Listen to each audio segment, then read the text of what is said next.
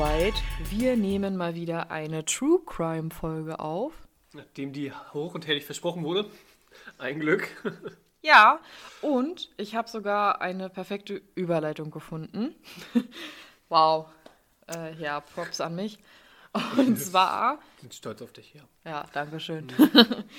und zwar ging es ja bei, Le bei Leons letzten True Crime Fall um Matt Butcher, also Ed Gain. Mhm, ja. Und dieser war ja sozusagen eine Vorlage für den Serienkiller Buffalo Bill bei Schweigen der Länge. Schlimmer. Schlimmer. Schweigen der Schlimmer. Okay. Übrigens unsere neue Parodie. Nein, bei dem Schweigen der Lämmer, dem Film. Genau.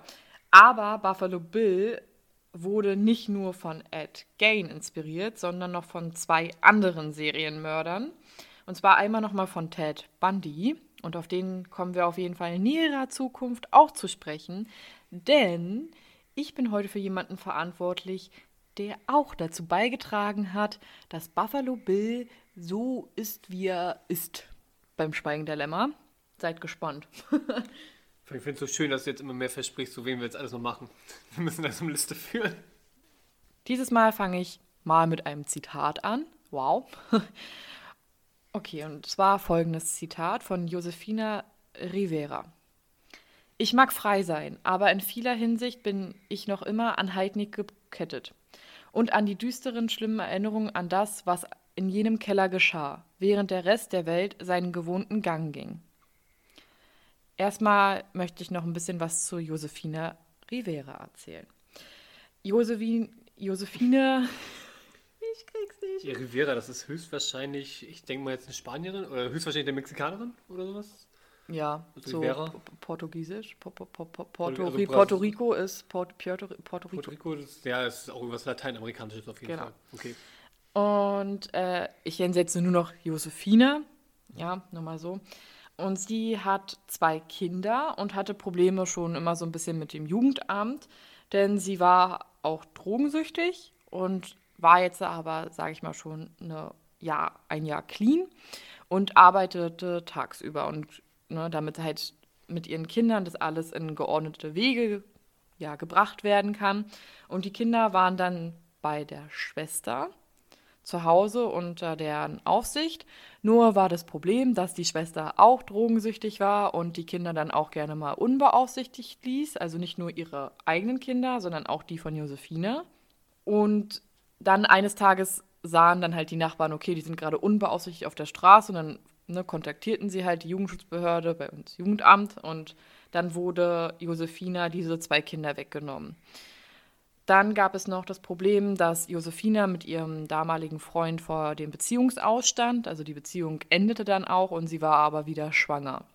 Und dies führte dazu, dass sie wieder einen Rückfall erlitt, also wieder Crack zu sich nahm und sich dann auch prostituierte.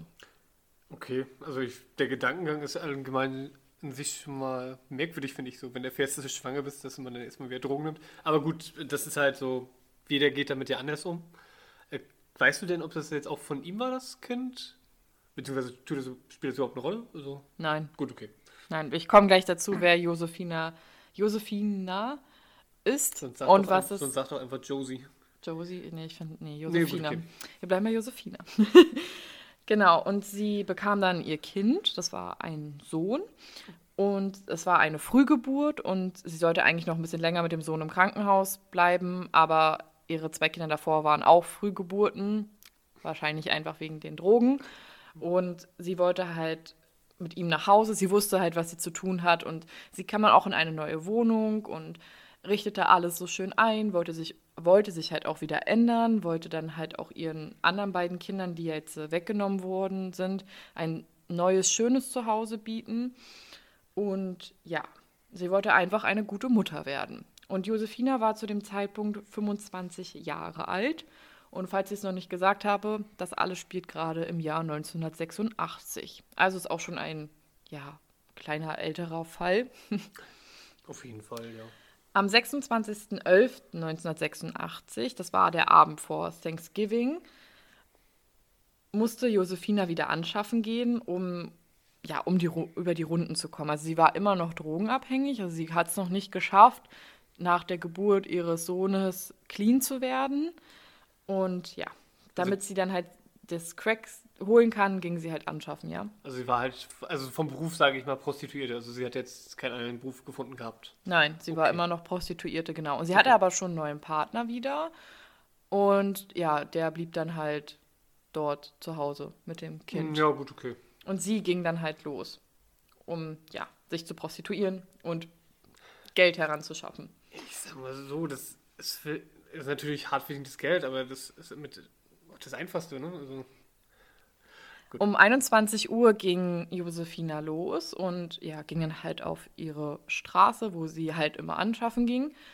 Und dann kam ihr schon nach kurzer Zeit ein hellbrauner Cadillac Seville entgegen und hielt neben ihr an. Und viele sagt vielleicht was, dass ein Cadillac schon ein teurer Wagen ist. hätte ich jetzt auch gesagt, also so Cadillac, so, also ich brauche Civic hätte mir jetzt nichts gesagt, aber gut, Cadillac, ja. Ja. Schon eher. Und der Mann, der in diesem Auto saß und das Fenster heruntermachte, sah, war halt ein weißer Mann mit hellblauen Augen. Er hatte eine gerade Nase, welliges braunes Haar und einen gestutzten Bart. Er war schlank und auf jeden Fall über 1,80 groß. Also er war jetzt auch nicht irgendwie jemand, der jetzt irgendwie auffiel oder dass man jetzt so denken würde, okay, irgendwas ist das jetzt an... schreit nicht Triebtäter auf jeden Fall. Nein, Also also nichts. Genau, also sie hatte ja auch eigentlich, also sie hatte halt genug Erfahrung, dass sie halt auch wusste, okay, wer könnte mir jetzt gefährlich werden und wer nicht. Und er wollte, dass sie aber mit zu ihm kommt. Also ja, dass sie halt bei ihm die sexuellen Handlungen durchführen. Aber Josefina hatte eine Grundregel, und zwar, dass sie mit keinem Kunde, Kunden nach Hause fährt. Einfach aus der Hinsicht, weil sie mal keine Lust hatte, dann noch auf eine Autofahrt oder sonstiges und mit dem da so zu sein, sondern sie wollte es einfach so schnell wie möglich hinter sich bringen, das Geld bekommen und dann ist in Ordnung. Er bot ihr aber 50 Dollar an und das war dann für sie schon so ein lukratives Angebot.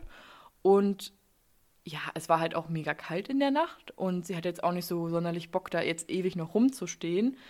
Und ja, er erklärte ihr auch, dass er einfach zu groß sei, um sexuelle Handlungen in seinem Auto durchzuführen und dass das halt alles nicht so funktionieren würde. Und sie stieg dann in den Wagen mit ein. Und im Nachhinein wird Josefina diese Entscheidung ihr Leben lang bereuen. Denn fast vier Monate später, und zwar im März 1987, tauchte Josefina wieder auf. Sie stieg aus demselben Cadillac aus, in dem sie vor vier Monaten einstieg. Sie rannte zur nächsten Telefonzelle und rief die Polizei. Josefina erzählte sofort von einem Mann, einem Kellerverlies, in dem sie angekettet und gefoltert wurde, in dem Menschen getötet wurde, mit Hundefutter gefüttert wurden und es zerstückelte Leichen gab. Die Polizei kam und sah dann halt auch ihre Fesselspuren an den Knöcheln und dann glaubten sie ihr erst, weil erst war das so, okay, sie erzählt uns jetzt hier gerade irgendwas Wirres und in dem Moment, wo sie aber diese Fesselspuren hatte, glaubten sie ihr und sie erzählte dann auch den Polizisten, wie sie diesen Mann festnehmen können, denn sie würde sich um Mitternacht wieder mit ihm an der Tankstelle treffen und dann können sie ihn festnehmen. Und sie fuhren dann auch zu dieser Tankstelle und nahmen diesen Mann fest. So, jetzt denkt man sich erstmal, okay, was ist denn in diesen fast vier Monaten passiert? Ich habe jetzt einfach nur gedacht, der Fall war jetzt aber wirklich sehr schnell zu Ende. aber gut. Das war's. Übrigens, danke fürs Zuhören. Ja, das war halt mal eine kurze Folge. Wir hören uns nächste Woche wieder. Nein, äh, genau, was ist in diesen zehn, zehn Monaten? Vier was, Monaten. Ja, was ist in diesen fast vier Monaten passiert? Also Josefina saß jetzt äh, in diesem teuren Wagen und dieser Mann hieß Gary. Sie, natürlich, man tauscht halt auch Namen aus, man führt auch ein bisschen Smalltalk, wenn man so 15 Minuten fährt. Das war so ungefähr die Entfernung von dem Straßenstrich zu ihm nach Hause. Und sie hatte bei der Arbeit immer einen anderen Namen und nannte sich halt nicht Josefina, sondern Nicole. Ja, gut, kann ich verstehen, dass man da jetzt nicht unbedingt möchte, dass die jetzt auch noch den richtigen Namen von jemandem wissen. Äh, das, ja, Ja. kann ich mir vorstellen, dass man das nicht möchte. Sie fuhren in eine herunterkommende Gegend und das Haus war jetzt auch so an sich unauffällig. Also Josefina dachte sich jetzt, oder Nicole, ne, also, Nee. genau, dachte sich jetzt nichts weiter dabei. Dass sie jetzt irgendwie in so eine heruntergekommene Drogengegend fahren, weil sie war selber da öfters zugange ja. und kannte das halt und kannte die Leute. Und das war jetzt für sie nicht irgendwie beunruhigend oder sonstiges. Ich würde jetzt einfach nur der fährt ein teures Auto, aber wohnt in so einer, sagen wir, Bruchbude, sage ich jetzt mal. Aber gut, ja. okay, das hast du ja mehrfach, dass Leute so gute Autos fahren, aber dafür total armselig leben. Sagen wir es mal so. Ja, also das Haus war wie gesagt unauffällig an sich, nur die Wände nicht. Denn die Wände waren mit Geld tapeziert. Und zwar von Pennystücken bis zu 20-Dollar-Scheinen war alles an den Wänden. Also manches war halt beklebt mit diesen Pennies, Quarters, was es alles ja, gibt. Nickel und so weiter, ja. Genau, und manche Wände waren halt wirklich tapeziert mit Geldscheinen. Also ist eine ungewöhnliche Hausdekoration, würde ich mal so eben meinen. Muss aber sagen, das hat was. Also das hat wirklich was. Ja. Da kann man auch in so einer Bruchbude leben. Ja, ja gut, das ist dann äh, egal. Das ja, ich stelle mir vor, das ist ein teures Haus. Ja. Dann tapezieren, oh toll. Ja, das wäre zu groß dafür. Dafür hat das Geld dann nicht mehr gereicht. Genau. Sie sind dann auf jeden Fall nach oben gegangen, ins Schlafzimmer und hatten dann halt Geschlechtsverkehr. Ja, so. Und dann ja, stieg Josephina aus diesem Bett heraus und schaute aus dem Fenster und dann auf einmal wirkte sie Gary. Und er wirkte sie halt so doll, dass sie halt fast in Ohnmacht gefallen wäre. Aber sie wehrte sich und schaffte es halt dann auch nicht ohnmächtig zu werden. Und er hatte dann sozusagen einen Arm von ihr in so diesem Polizeigriff, also hinter dem Rücken, und hat ihr da eine Handschelle schon angelegt. Und hat halt auch gesagt, gib mir jetzt den anderen Arm.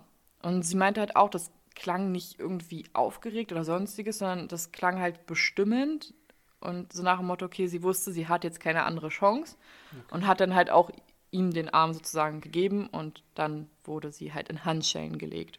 Sie war immer noch nackt. Sie wurde dann nach unten geführt in den Keller. Und in diesem Keller war nicht viel. Also war ausgestattet mit einer Glühbirne, mit einer Gefriertruhe, mit einem Radio, wo sehr laut Musik lief, einem Flipperautomaten und ein Loch. Tut mir leid, also ich weiß, viele wird jetzt das Loch total faszinieren. Ich bin jetzt gerade so beim Flipperautomaten, tut mir leid. ich weiß nicht, wieso mich das jetzt gerade so mehr fasziniert, aber ja gut, also das ist wirklich sehr ähm, spartanisch eingerichtet da unten anscheinend. Vor allen Dingen, eine, ja gut, die Gefriertruhe im Keller, ja gut. Ja, gut, das also ist das normal, ist, aber. Ja. ja. aber es war, wie gesagt, auch ein Loch. Mhm. Dann, als sie unten im Keller ankam, nahm Gary auch Fußfesseln und ja, machte sie an den Füßen von Josephina ran, indem er aber auch Superkleber an diese Fußfesseln machte und dann die Schrauben nochmal extra festzog so damit wirklich sie sich nicht von diesen Fußfesseln befreien kann. Weil ich das ja auch überhaupt keine Bewegungsfreiheit in der Fessel, sag ich mal, hat. Das kann ich mir jetzt, so, so stelle ich mir das jetzt vor. Ähm, ja, na, nur so ein bisschen. Also sie hat jetzt, er hat jetzt nicht die Haut mit der Fußfessel verklebt, okay. sondern da, wo die Schrauben sind, nochmal ah, Superkleber. Okay. okay, alles klar. Sekundenkleber, Superkleber rangemacht. Okay, das ist aber wirklich eine sehr gute äh, Vorbereitung. Ja, oder? Es wirkt also, schon sehr professionell auf jeden Fall. Also natürlich könnt ihr euch jetzt also ne, denken oder ausmalen, was für ein Typ Mann das vielleicht auch sein könnte. Deswegen habe ich noch nichts von ihm erzählt. Ich hätte aber gesagt, das war jetzt höchstwahrscheinlich nicht das erste Mal. Also das, das, ich finde, das zeigt schon so gewisse Erfahrungen. Ja. Würde ich jetzt einfach mal behaupten. Aber Wer weiß. Ja. er trocknete dann diesen Superkleber mit einem Föhn. Also finde ich auch mega professionell, ja. daran zu denken und kettete dann die Fußfessel an, ja, an so, eine lange, an so eine lange Kette. Also dass sie so, ne? Und das andere Ende der Kette machte er an einem Rohr an der, an der Decke fest und dann so, machte er da noch so ein Vorhängeschloss ran. Also so mhm. kann man sich jetzt irgendwie so ein bisschen vorstellen, sie war halt sozusagen an der Decke befestigt mit einer langen Fußkette und hatte jetzt noch die Handschellen um. So, dann nahm er ihr die Handschellen ab. Sie war jetzt aber dafür, dadurch, ja. dass sie jetzt diese Fußfesseln hatte, brauchte sie jetzt auch, sag ich mal, die Handschellen nicht mehr. Und sie wurde dann von Gary in das Loch gestoßen. Das Problem war, es ist jetzt nicht wie bei, für alle, die das Schweigen der Lämmer kennen, dieses riesige Loch. Nein, so groß war dieses Loch eben noch nicht. Und dadurch passte sie nicht so wirklich in dieses Loch hinein, aber er drückte sie mit aller Kraft irgendwie rein. Und dann saß sie, oder ja, saß er so halb in so einer Embryonalstellung, also komplett zusammengeklappt. Mhm. Dann ja, schob er eine Platte über sie hinüber und beschwerte auch diese Platte. Also so, dass sie halt auch gar nicht aus diesem Loch herauskommen kann. Das praktisch gesehen, der hat sie da, sei mal, lebendig begraben. Also nur, dass er sie nicht begraben hat, sondern zugedeckt hat. Genau. Okay. Josefina schrie natürlich die ganze Zeit mega laut. Das Problem war aber, was ich ja erzählt hatte, das Radio lief die ganze Zeit auch total laut, so dass man sie auch einfach nicht gehört hat. Und über einen Tag lang war sie in diesem Loch gefangen. Also sie beschrieb das dann auch so, dass das was ganz anderes ist, wenn die Erde so feucht ist und man riecht es, als wenn man die ganze Erde um sich rum hat und das Gefühl hat, so man diese Erde dringt so halb in einen ein und man, ne, das ist was ganz anderes und sie war ja auch immer noch nackt und wir haben Ende November. Also ist schon, ja, Ja, vor allem im Keller, der wird höchstwahrscheinlich nicht geheizt sein. ne. Also, Auf jeden Fall holte sie Gary nach diesem einen Tag oder über einen Tag aus dem Loch heraus und sie schrie halt wieder und er verprügelte sie die ganze Zeit mit einem Stock. Also er prügelte so lange auf sie ein, bis sie aufhörte zu schreien. Er steckte sie dann wieder kurz in das Loch hinein, kam aber nach ein paar Minuten wieder und vergewaltigte sie dann. Und dann war das so eine ganz absurde Situation. Er schlief einfach mit dem Kopf auf ihren Schoß ein. Also ja, Also okay. so eigentlich was relativ Intimes und so schlief er dann ein. Dann, ja, nach wie das halt so ist, man wacht ja dann auch irgendwann mal wieder auf. Ja. Er stand dann auch wieder auf und erzählte ihr, wieso sie denn da sei.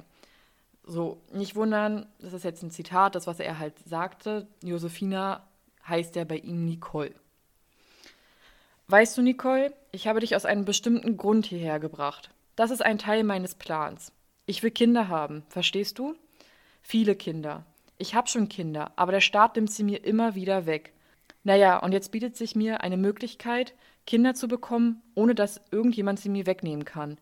Du bist nur der Anfang, Nicole. Du wirst hier unten mein Baby bekommen. Aber nicht nur du.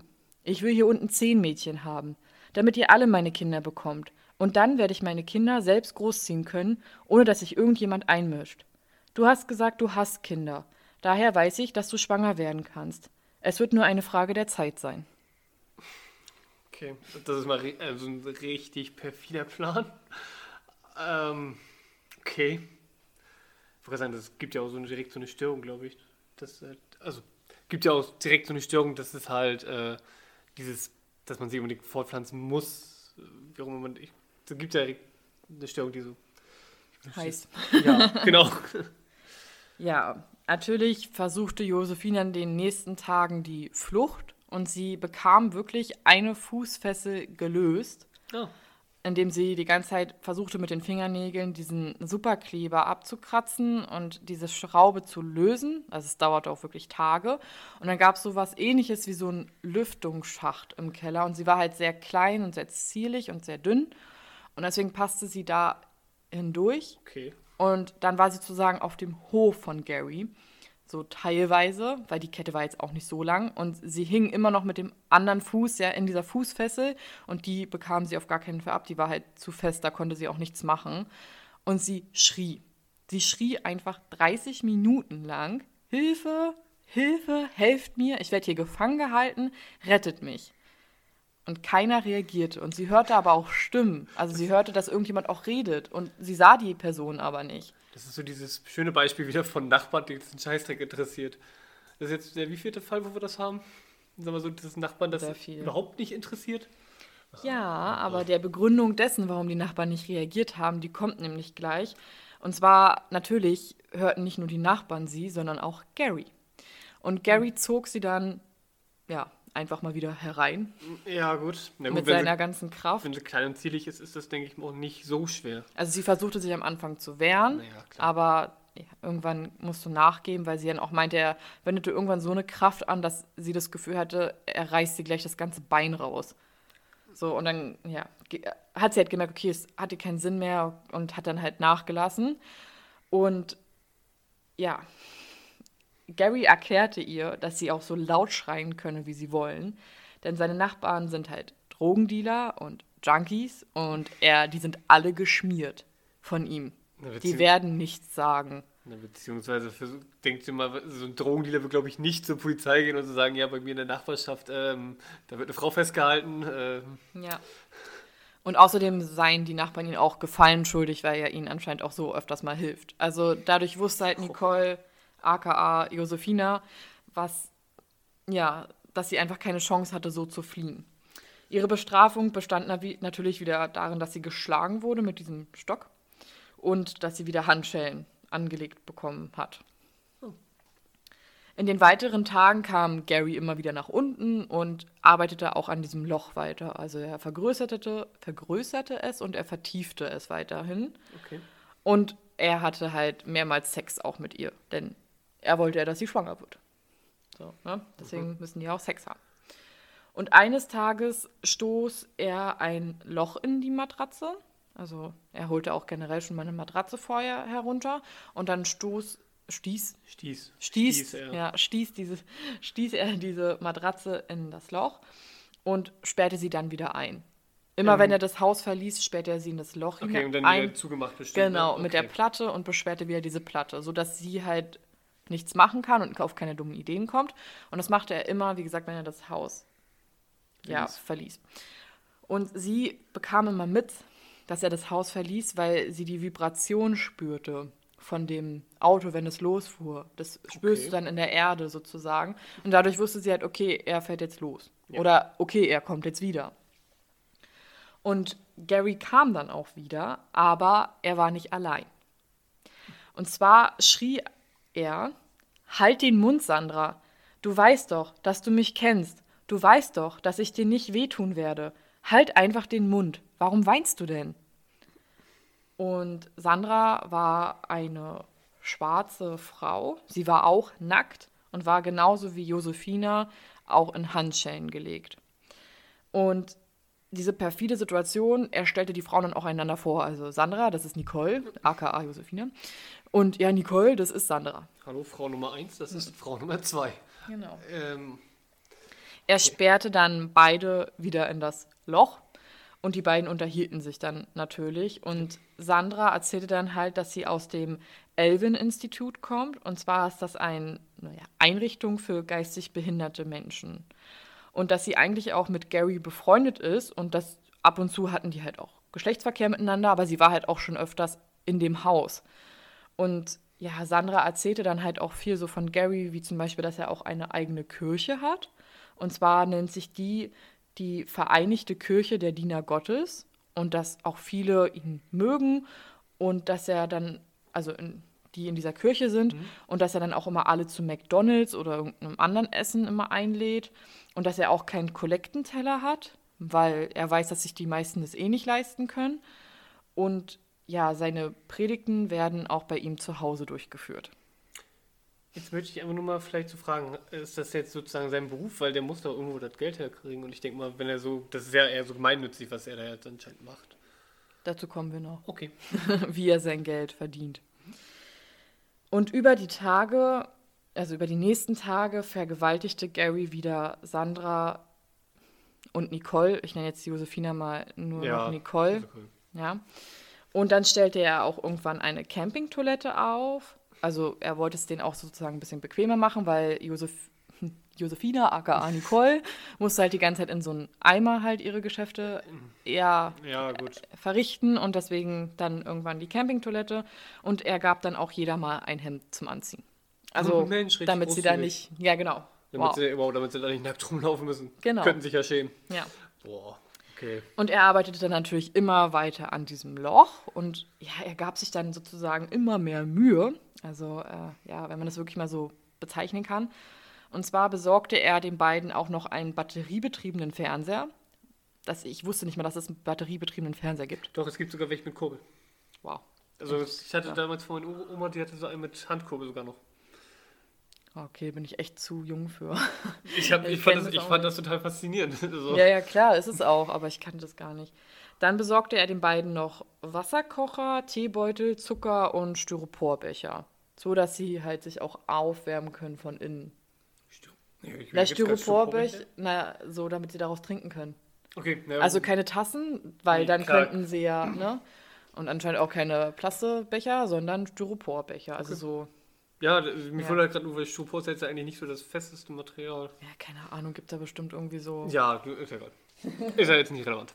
So, und eines Tages klopfte es 20 Minuten an Garys Haustür.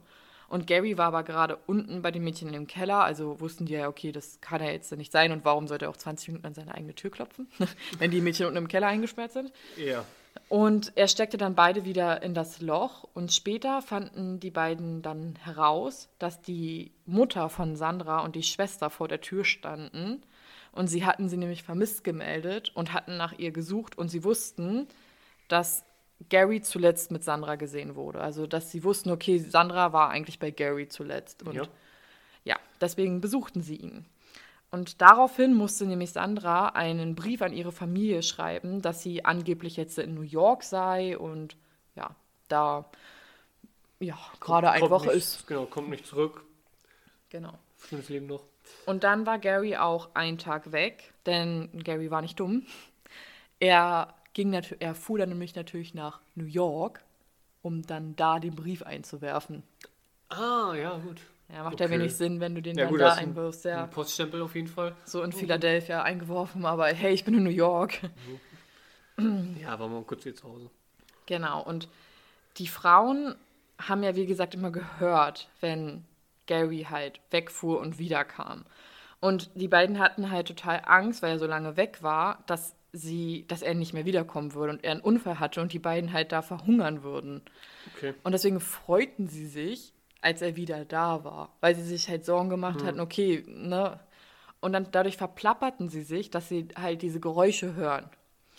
Und ja, Gary gefiel es aber nicht so, dass sie halt immer wussten, wann er da ist und wann nicht. Und deswegen ging er nach oben und kam nach einer kurzen Zeit mit einem Schraubenzieher wieder. Okay.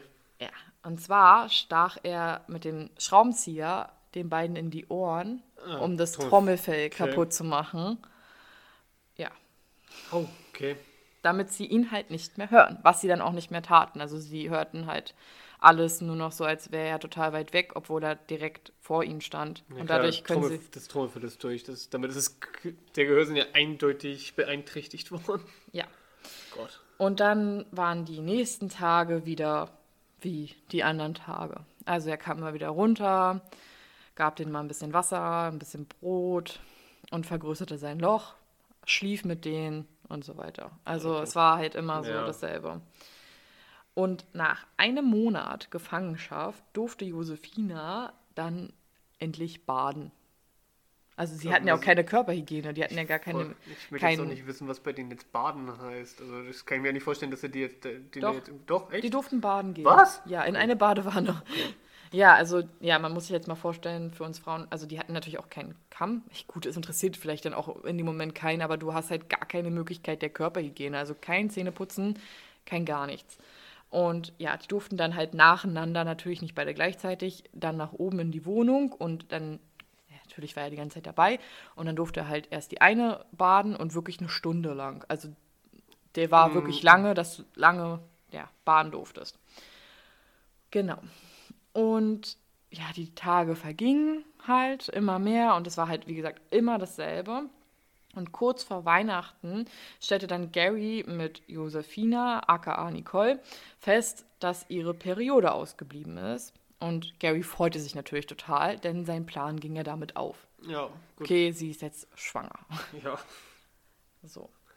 Zwei Tage später, nachdem er das feststellte, dass Josefinas Periode, Periode, Josefinas Periode ausgeblieben ist, kam ein neues junges Mädchen. Sie war auch schwarz, in Handschellen und nackt. Und dieses junge Mädchen hieß Lisa. Und auch Lisa bekam diese Fußfesseln und wurde dann wieder ins Erdloch gesteckt. Das war immer so sein Ritual. Die Neulinge werden gleich erstmal ins Erdloch gesteckt und ne, erstmal gefügig machen, so nach dem Motto. Dann danach, die, die Situation finde ich total perfide. Er legte dann alle drei Frauen halt auf seine Matratze im Keller. und fing mit Josephine an, ging dann weiter zu Sandra und kam dann in Lisa. Ja, gut. Also er, dadurch, dass Josephine, aka Nicole, ja jetzt schwanger war, musste das ja nicht mehr sein. Ja, und Nicole, Josephina, wie auch immer, erklärte dann der Neuen, also Lisa, alles. Also wie das dann halt ablief, dass man eher besser gefügig sein soll und machen soll, was er halt sagt, sonst droht einem halt Strafe. Also entweder Schläge oder man wird halt unnötig in dieses Loch, Loch gesteckt mhm. und dass man sich ihm besser fügen soll. Ja, und dann erzählte halt Lisa auch mehr von sich. Und zwar, Lisa war zu dem Zeitpunkt erst 19 Jahre alt. Sie hatte aber schon zwei Kinder. Und ja, die Situation, wie sie sozusagen zu Gary kam, das erinnert mich eher so an so, ja, so ein bisschen Naivität. Und zwar stieg sie bei Gary ein, weil ihr der teure Wagen gefiel. Und Gary sagt, sagt dann halt so, ja, okay, ich kann nicht halt gerne zu deiner einen Freundin fahren, weil sie musste da halt hin und irgendwas holen oder abgeben. Und dann wusste sie, okay, sie sieht den dann halt und dann kann sie halt so mit angeben, okay, guck mal, ne, ja. ich habe hier einen Freund, der hat so einen coolen, teuren Wagen. Und danach, nachdem sie bei der Freundin von ihr waren, gingen sie dann sogar noch essen und dann fuhren sie halt zu ihm. Also sie dachte so, ja, okay. Oh, ja, dann, ja, gute naiv halt, ne? Ja, und dann, ja, tranken sie, also trank sie dann auch noch Wein. Und sie meinte halt, sie hat eine Allergietablette vorher eingenommen und Allergietabletten machen eh schon müde und im Zusammenhang mit Wein noch mehr. Und als sie dann wach wurde, merkte sie, dass sie nackt im Schlafzimmer war und vergewaltigt wurde. Okay. So, und dann war das halt genauso wie bei den anderen Frauen. Dann kam der Keller. Ja. So, und Gary kam dann so langsam auf die Idee, okay, wir machen hier mal so ein bisschen mit Rangordnungen. Also Nicole aka Josefina, ist ja am längsten da, also hat sie auch für mich den höchsten Rang. Und die Neuen haben eher so ein, ja, sind eher schlechter gestellt. Dann war langsam mal Weihnachten, 1986. Und zu Weihnachten war Gary so gütig und ja, dann durften sich die Frauen alle Essen beim Chinesen aussuchen. Also er kam mit diesen Speisekarten runter oh. und dann durften die sich alle mal ein Gericht aussuchen. Also Happy Family Life, ey. Gott, das ist wirklich, also. Ja, für die war es halt wirklich. Ja, klar, natürlich, die, für die war es natürlich was. Ganz diese, Besonderes, ja. Ja, aber trotzdem. So die Situation an sich ist einfach nur noch. Das ist krank. Mehr ist da nicht mehr. Ja. Wenige Tage später, also wenige Tage nach Weihnachten, kam noch eine neue. Und zwar Deborah. Ich den Namen so toll, Deborah. Deborah war aber anders als die anderen Frauen, weil alle weinten, so als sie runterkamen in den Keller, begriffen mhm. die Situation nicht so wirklich und ja, hatten natürlich auch alle Angst. Deborah nicht. Deborah weinte nicht und sie wehrte sich auch heftig. Nicht nur körperlich, sondern auch verbal. Also da flogen sämtliche Beleidigungen. Okay. Und er legte ihr auch wieder die Fußfesseln ab und wollte halt, dass sie auch wieder in dieses Loch geht, weil Neulinge müssen ins Loch. Sie wehrte sich aber und das gefall Gary nicht, weil Gary wollte, dass man auf ihn hört. Also verprügelte er sie mit einer Schaufel, also auf den Po. Also er schlug, schlug dann immer auf den Po ein mit dieser Schaufel und stieß sie dann einfach in das Loch hinein. So, und dann ne, beschwerte er das wieder mit einer Platte und so weiter und so fort. Und die anderen Frauen sind dann aber dann draußen. Also, ne, die anderen Frauen könnten rein theoretisch ja Deborah rausholen. Und das schrie auch Deborah die ganze Zeit zu den anderen Frauen. Mhm. Also zu Lisa, Sandra, Nicole. Josephine, aka Nicole, genau. Aber die anderen Frauen wussten, wenn sie sie jetzt aus dem Loch lassen, also Deborah, dass die dann bestraft werden. Und das wollten die natürlich nicht. Also sie wollten nicht bestraft werden, sie wollten nicht geschlagen werden oder verprügelt werden oder mhm. sonstiges. Und deswegen ja, halfen sie ihr dann da nicht. Ja, Deborah war auch eine schwarze Frau und war genauso wie Nicole Prostituierte. Und Deborah ja, war vom Wesen eher so jemand, der sich immer durchkämpfte und dementsprechend war halt auch ihre Art. Also sie beruhigte sich nie, sie schrie immer und sie wehrte sich bei allem. Und es war natürlich auch anstrengend für die anderen und natürlich vor allem für Gary wir hatten halt so ein bisschen die Hoffnung, okay, Gary beruhigt sich jetzt so ein bisschen nach Weihnachten. Das war ja auch sozusagen eine, in Anführungszeichen, nette Geste, dass sie sich halt was beim Chinesen aussuchen durften. Und die Stimmung war, ja, verhältnismäßig okay. Und jetzt, seitdem aber Deborah da war, war Gary nur genervt und sauer, weil sie halt nicht hören wollte. Und irgendwann kam dann Gary auch auf die Idee, okay, ganz ehrlich, schlagt ihr doch sie, also die anderen Frauen. Und er ging dann halt auch zu Josephine, aka Nicole. Ich weiß, und kannst du es mit dem aka jetzt, glaube ich, lassen. okay, dann also ähm. ging er zu Nicole und sie bekam dann einen Stock in die Hand und sie sollte sie halt schlagen. Also Nicole sollte Deborah mhm. schlagen. Und Nicole gehorchte ihm und schlug sie dann halt auch mit diesem Stock. Immer auf dem Po übrigens. Also woanders jetzt nicht hin. Dadurch, dass Deborah sich immer wehrte, nie hörte, musste sie auch die meiste Zeit im Loch verbringen und okay. kam, bekam halt dann auch nur Brot und Wasser zu essen. Und die anderen bekamen nämlich mittlerweile schon besseres Essen. Also sie bekamen dann sowas wie Dosensuppen, Waffeln, Nudeln, Hotdogs, Käsesandwiches, also so mal nicht nur mehr Brot und Wasser. So, und Nicole versuchte dann auch Deborah zu erklären, immer wieder, dass die Gefügigkeit besser für die ganz, für sie auch wäre und dass dann die Bestrafungen sonst immer nur noch härter werden. Und es gab dann auch so einen Vorfall zwischen Deborah und ähm, Nicole, wo sie sich dann anschrien, so nach dem Motto, ja, was soll denn passieren, soll ich hier sterben? Und dann meinte dann halt auch Nicole so, ja, wenn du so weitermachst, dann wirst du wahrscheinlich hier drin sterben. Und zu der Zeit blieb dann auch Sandras Periode aus. Das ist die zweite, die jetzt schwanger ist. Genau, okay. genau.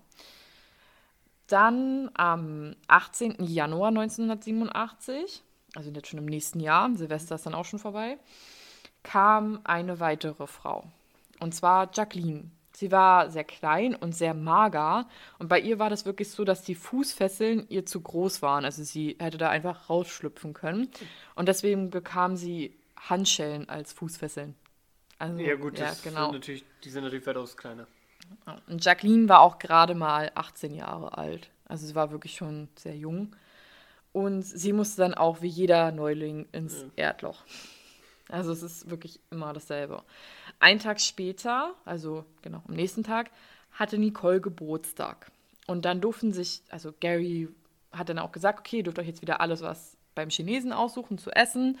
Und als er dann mit dem Essen wieder kam, kam er nicht nur mit dem Essen, sondern auch noch mit mehr. Und zwar, er wollte eine Party schmeißen. Mhm. Er brachte dann auch Kuchen mit und ein Geschenk für Jose, also für Nicole. Und dann auch noch Apfelwein, also so alkoholfreie Getränke natürlich. Ich sagen. Ja, das ist so irgendwas Keine alkoholfreies, ja. Und ja, er hatte so, so, Nicole hatte schon so immer so das Gefühl, dass da, ja, dass er auch sie so am meisten mochte oder sie halt wollte, hm. so nach dem Motto. Und ja, das Geschenk war für sie rote, flauschige Pantoffeln, hat sie bekommen, weil die waren ja auch die ganze Zeit barfuß. Ich wollte sagen, im Keller, Pantoffeln ist so das Erste, was man braucht. Alles klar? Ja. Und dann, natürlich, wie es halt ist auf so einer Party, läuft ja wie, also übrigens, es lief 24-7 das Radio so laut. Das war nie aus. Es lief ja, immer. Können ja sonst schreien, ne? Genau. Und dann kam auf einmal Garys Lieblingslied. Und dann forderte er natürlich Nicole zum Tanzen auf und dann tanzten die beiden im Kellerverlies. Was eine Party. Stellt man sich doch richtig doll vor. Ich wollte gerade sagen, das ist so richtig romantisch, ey. Ja. Richtig schöner Geburtstag. Ja. Richtig schöner 26. Wow. Geburtstag. Ja. Und Nicole hatte aber die ganze Zeit schon einen Plan im Kopf. Und zwar, sie wollte sein Vertrauen gewinnen und dann die anderen retten. Weil sie hat ja selber mitbekommen, okay, es bringt dir nichts zu flüchten, weil dann hatte sie Angst, dass die anderen umgebracht werden. Und sie hat halt auch gemerkt, die Nachbarn würden ja nichts machen. Und deswegen wollte sie ja sein Vertrauen gewinnen, um auch sich selbst und die anderen zu retten. Und eines Tages wurde Sandra bestraft, weil sie tagelang nichts aß. Und ähm, sie hatte aber auch so Kieferprobleme. Also es wurde mal so beschrieben, dass wenn sie gekaut hat, dann lag der Kiefer nicht sozusagen aufeinander, sondern immer so ganz komisch zur Seite. Also sie hatte da irgendwie so Probleme und sie mhm. brauchte auch immer richtig lange, um zu essen, also Sachen richtig zu zerkauen und zu essen. Und deswegen kann ich mir halt vielleicht vorstellen, dass sie da einfach irgendwas hatte. Und Gary dachte aber, okay, sie will sich jetzt mir widersetzen. Ja, gut. Und deswegen bestrafte er sie, indem er den Arm von Sandra an, dem, an einen Deckenbalken ankettete und sie stand aber dabei. Jetzt muss man sich halt vorstellen, wie das ist, wenn man die ganze Zeit den einen Arm so fast über den Kopf oder die ganze Zeit einfach nur so hoch halten muss. Ja, das richtige Problem ist dann, du, du hast keine Entspannung mehr, du stehst die ganze Zeit. Ja. Das Problem ist, du kannst auch nicht locker lassen, weil dann alles auf dem Arm hängt und das ist, denke ich mal, auch sehr unangenehm. Also, Ja, und sie stand da halt so fast einen Tag und dann wurde sie auf einmal ohnmächtig. Gary kam dann runter und sah sie, wie sie dann da halt hing und wurde wütend. Also er dachte auch, das wäre simuliert, sagte er. Und er machte dann die Handschellen oben vom Deckenbalken ab und dann knallte Sandra mit dem Kopf volle Kanne auf den Boden und sie war dann tot. hm, okay. Und es Ja. war natürlich für alle ein Schock, also für alle Frauen. Gary sagte nur so nach dem Motto, schade ums Baby. Äh, ja, gut. Der, der hat ja, wie gesagt, nur seine Fortpflanzung im Kopf. Ne, hat er. Ja, aber wenn man überlegt, die waren ja mal befreundet, ne? Stimmt, ja, Sand- stimmt. das- war die einzige, die mit ihm befreundet war eigentlich. Ja, das war die einzige, die ihn schon vorher kannte. Also die anderen kannten sie, äh, kannten Gary nicht, sondern Nicht. Sandra war die einzige, die ihn kannte. Okay. Ja. Ja, und er trug sie Wow. dann nach oben und am Tag darauf wurden die Frauen vom, ja, von einem so einem widerlichen Gestank wach. Also sie wunderten sich dann halt auch selber so, okay, was stinkt hier so? Ja. Und was die Frauen aber nicht wussten, ist, dass auch diese Nachbarn diesen Gestank merkten und riefen dann auch die Polizei. Also Auf da, einmal. ja, da kann man die Polizei rufen. Wenn es stinkt, dann hört dann hört's auf. stimmt. Schreie sind egal. Also, wenn er Drogen kocht in seiner Küche, hallo, könnte ihr Kunden klauen. Ja. Und dann kam auch die Polizei und Garys Ausrede war es einfach, dass sein Essen halt verbrannt sei. Und es reichte der Polizei aus, weil sie meinten so, ja, wir können ja keinen bestrafen dafür, dass er schlecht kocht. Ja, gut, versuch auch mal dafür einen Durchsuchungsbefehl zu kriegen. Mhm. Ja, das riecht da ein bisschen komisch. Hm, Okay, gehen wir rein. So, und dann wieder ein paar Tage später. Deborah verspottete wieder Gary. Und ja, er Ja, verprügelt. Warte mal, die war doch denn jetzt auch schon, glaube ich, einen Monat da, ne? Deborah ist dann auch fast schon einen Monat da, ja. Oh Gott, das ich okay, also dass die nicht locker lässt, so Respekt. Ja, die war, ihr Willen war, glaube ich, nicht zu brechen. Ich glaube, Ja, die war, so, war, sie wusste halt, okay, ich muss mich, also es war halt so eine Frau, okay, ich weiß, ich muss mich im Leben durchkämpfen und ich lasse mich nicht unterkriegen. Es war halt so eine richtige Kämpfernatur, würde ich einfach meinen. So nach dem Motto, mich kriegst du nicht, ja, ich Ja, werde nie das ähm, machen, was du Das möchtest. ist auf jeden Fall sehr respektabel. Also nach einem Monat Folter bzw. Gefangenschaft da. Ja. Ja, und wie gesagt, Deborah verspottete wieder Gary und dann wurde sie verprügelt, aber sie verspottete ihn währenddessen weiter. Und Gary reichte es einfach und nahm sie dann mit nach oben. Und als sie nach oben kam, also wieder zurückkam, war Deborah das erste Mal ruhig. Sie war völlig verstört. Sie fing an zu zittern und sie musste natürlich wieder ins Loch. Und die anderen Frauen fragten natürlich, was ist denn da oben passiert? Also was, was ist los? Und Deborah sagte dann, also erzählte den Frauen folgendes. Er ist mit mir hochgegangen und er hat mir Sandras Kopf gezeigt. Er liegt in einem Topf und er kocht ihn auf dem Herd. Danach hat er mir ihre Rippen in einer kleinen Bratpfanne im Ofen gezeigt und ihre Arme und Beine hat er im Gefrierfach. Er sagt, wenn ich mich nicht zusammenreiße, wird mir dasselbe passieren. Ui. Okay. Ja. Schon Also, perfide. Ja, ist schon wieder mal eine schöne Hausnummer. Ja, und Jacqueline war ja die neue, also das war ja die, die zuletzt kam. Mhm. Also ja, nach Deborah. Und Deborah musste ja immer ins Loch, weil sie so, ja, weil sie halt immer bestraft wurde. Und Jacqueline halt, weil sie neu war, musste sie auch immer ins Loch. Und dadurch verbrachten die beiden sehr viel Zeit miteinander. Und ja, sie saßen alle eines Tages im Keller und Gary war auch da und dann lief so ein Hundefutter-Werbespot.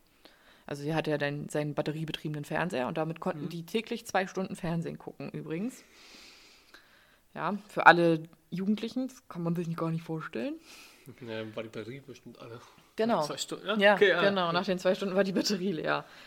Und ja, dann lief halt dieser Hundefutter-Werbespot und Deborah meinte dann halt sarkastisch, ja, wie lecker es aussehe, weil, oh, guck mal, ist ja mit, mit Erbsen und hm. Und ja, Jacqueline machte da halt mit und ja, letztendlich mussten irgendwie alle lachen. Ja, nur irgendwie Gary nicht. Gary kam nämlich am nächsten Tag runter und Jacqueline und Deborah mussten dann eine Dose Hundefutter essen. Na ja, gut. Deborah hatte dann auch den Plan mit Jacqueline ausgeheckt, okay, wir müssen Gary überrumpeln. So, und Josefina wusste aber, oder Nicole wusste aber, dass Gary nicht die Schlüssel mit nach unten nimmt für die, also nimmt für die Handschellen mhm. und für die Fußfesseln. Und Josef, Josef, also Nicole erklärte den halt immer wieder, das macht doch gar keinen Sinn, wenn wir den jetzt überrumpeln, wie sollen wir denn hier fliehen? Wir sind dann trotzdem noch angekettet und wir können hier nicht weg. Und ja, versuchte den immer so ein bisschen davon abzuraten, dass er halt, wie gesagt, nicht so dumm ist und die Schlüssel mit nach unten nimmt. Gut, ja. Ja gut, aber wenn der Plan gesetzt ist, ne? Die beiden waren davon halt überzeugt. Genau, weil Deborah war das einfach egal, wie gesagt, die Kämpfernatur.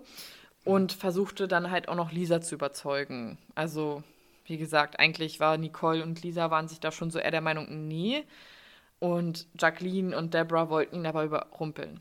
Und am nächsten Tag holte Gary Nicole nach oben zum Baden wieder und sprach sie dann halt auch direkt darauf an, dass er von diesem Plan gehört hat. Oh. Also er hat es mitbekommen. Und Ja gut. ja, das, dann hat halt auch Nicole ihm erklärt, dass es einfach nur eine doofe und dumme Idee von den anderen ist, da und dass er sich so nach dem Motto, ja, dass es halt nichts bringt. Und er ging dann halt wieder mit Nicole nach unten und teilte dann den anderen mit, dass er halt von diesem Plan weiß und Ja. dass er nie seine Schlüssel mit nach unten nimmt. Und die anderen dachten dann halt, dass Nicole sie verraten hätten, verretten hätte, aber sie ja, hat dann auch gesagt, nein, er hat uns halt gehört. Aber Ja gut, da ich glaub, kann man sich trotzdem die Stimmung vorstellen, so ein bisschen. Und eines Tages fand dann Gary heraus, dass Deborah und ja Jacqueline immer schreien, wenn sie denken, dass er wegfährt durch die Vibration im Erdloch. Hm. Weil die haben das ja noch nicht mit dem Schraubenzieher Ich gehabt. wollte gerade sagen, wäre jetzt ja auch nur noch äh, die Nicole gewesen, ne? weil Genau. Ja, Diese Lisa hat das auch nicht, ja. Und er kam dann wieder und, kann man sich vorstellen, mit einem Schraubenzieher. Und dementsprechend wurden dann Deborah und Jacqueline auch mit dem Schraubenzieher. Also eigentlich behandelt. Sagen, eigentlich nur Lisa, die nachher noch in Ordnung, also in Ordnung, in Anführungszeichen war. Ja, die genau, die noch hören konnte, Okay, richtig ja, genau, dann. Also, danke. ja.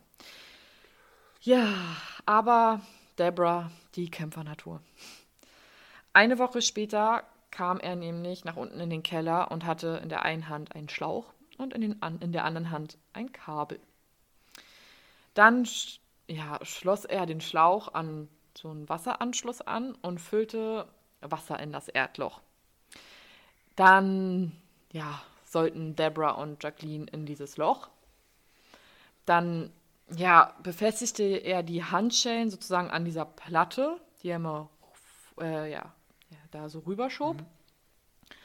Und steckte das Kabel in die Steckdose und das andere Ende des Kabels war so abgeschnitten und die Drähte waren frei. Also man kann sich jetzt, glaube vorstellen, was kommt.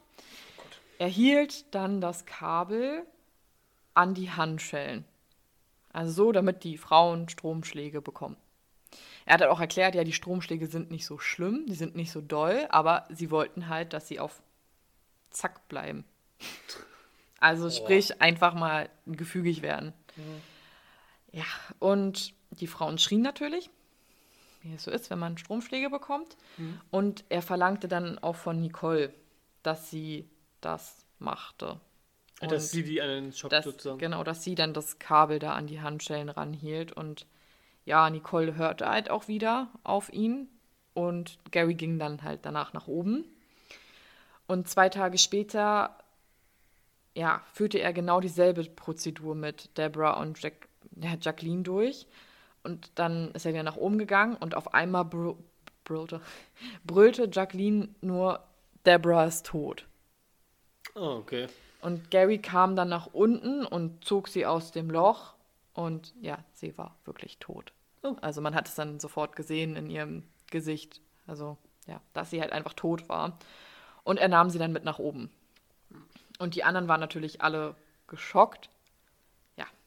Er kam dann relativ schnell wieder nach unten mit einem Zettel und einem Stift und wollte, dass Nicole Folgendes aufschreibt. Also sagte er. Schreib oben das Datum hin. 18. März 1987. Und jetzt die Uhrzeit. Es ist 18.30 Uhr. Okay.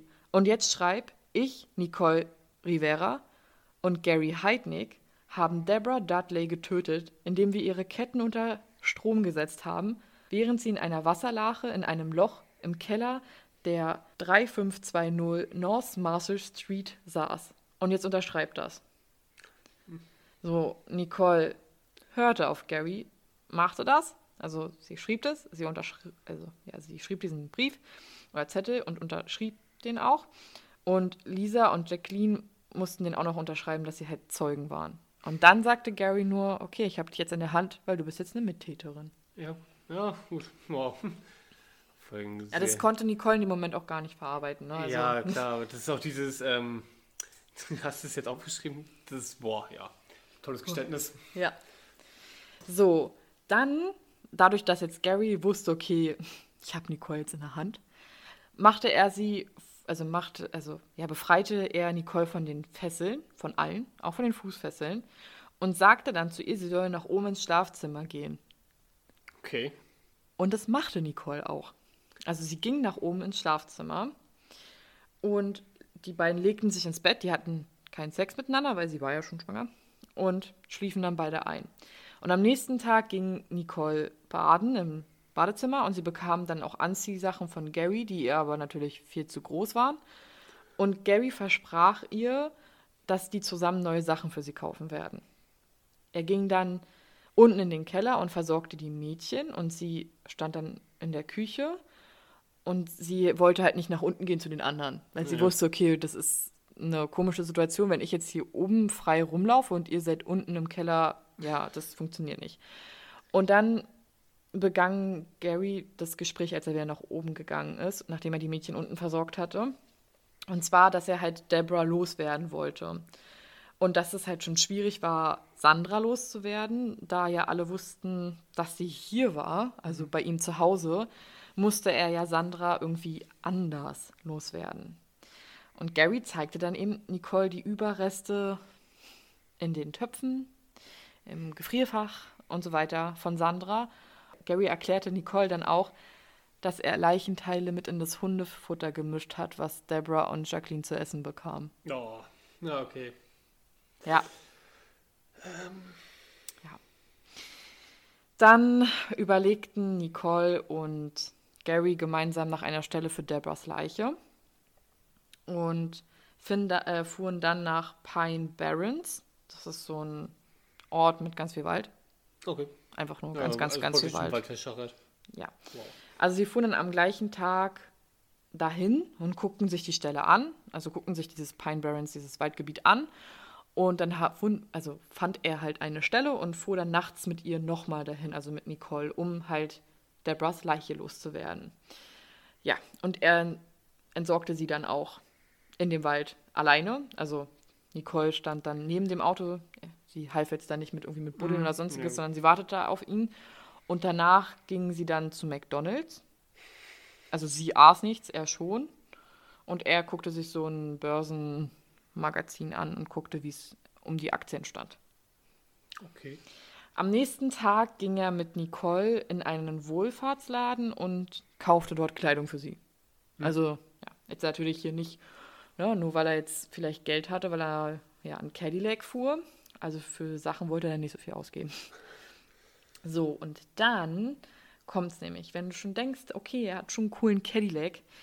Er wollte nämlich, als wir zu Hause waren, hat er dann so Nicole gesagt, ja, okay, ich muss meinen Rolls Royce in die Werkstatt fahren. Und ob sie dann halt nicht den Cadillac fahren könnte, damit die dann zurück mit dem Cadillac wieder fahren können. Ja. Das machten sie auch. Also sie fuhren in die Werkstatt, also er in dem Rolls Royce, ja. sie in dem Cadillac, ihm brav hinterher. Er gab den Rolls Royce ab, auch übrigens ein schönes Auto, und fuhr dann, beide fuhren wieder zurück. Mich ja. interessiert immer noch, was der arbeitet, also mal ganz ehrlich, boah. Dazu kommen wir noch. Ja. So, und Gary sagte dann auch eines Tages zu Nicole, sie war die ganze Zeit oben in dem Haus, nicht angekettet, dass er noch ein Mädchen haben wollte. So, und Nicole versprach ihm zu helfen, also eine weitere Frau mhm. zu bekommen, dass sie aber danach zu ihrer Familie wollte. Also sie halt die Familie beruhigen möchte und sagen möchte, ja, mir geht's gut und so, mhm. ich bin jetzt halt hier nur ne, unterwegs, ich werde auch in nächster Zeit nicht wieder da sein.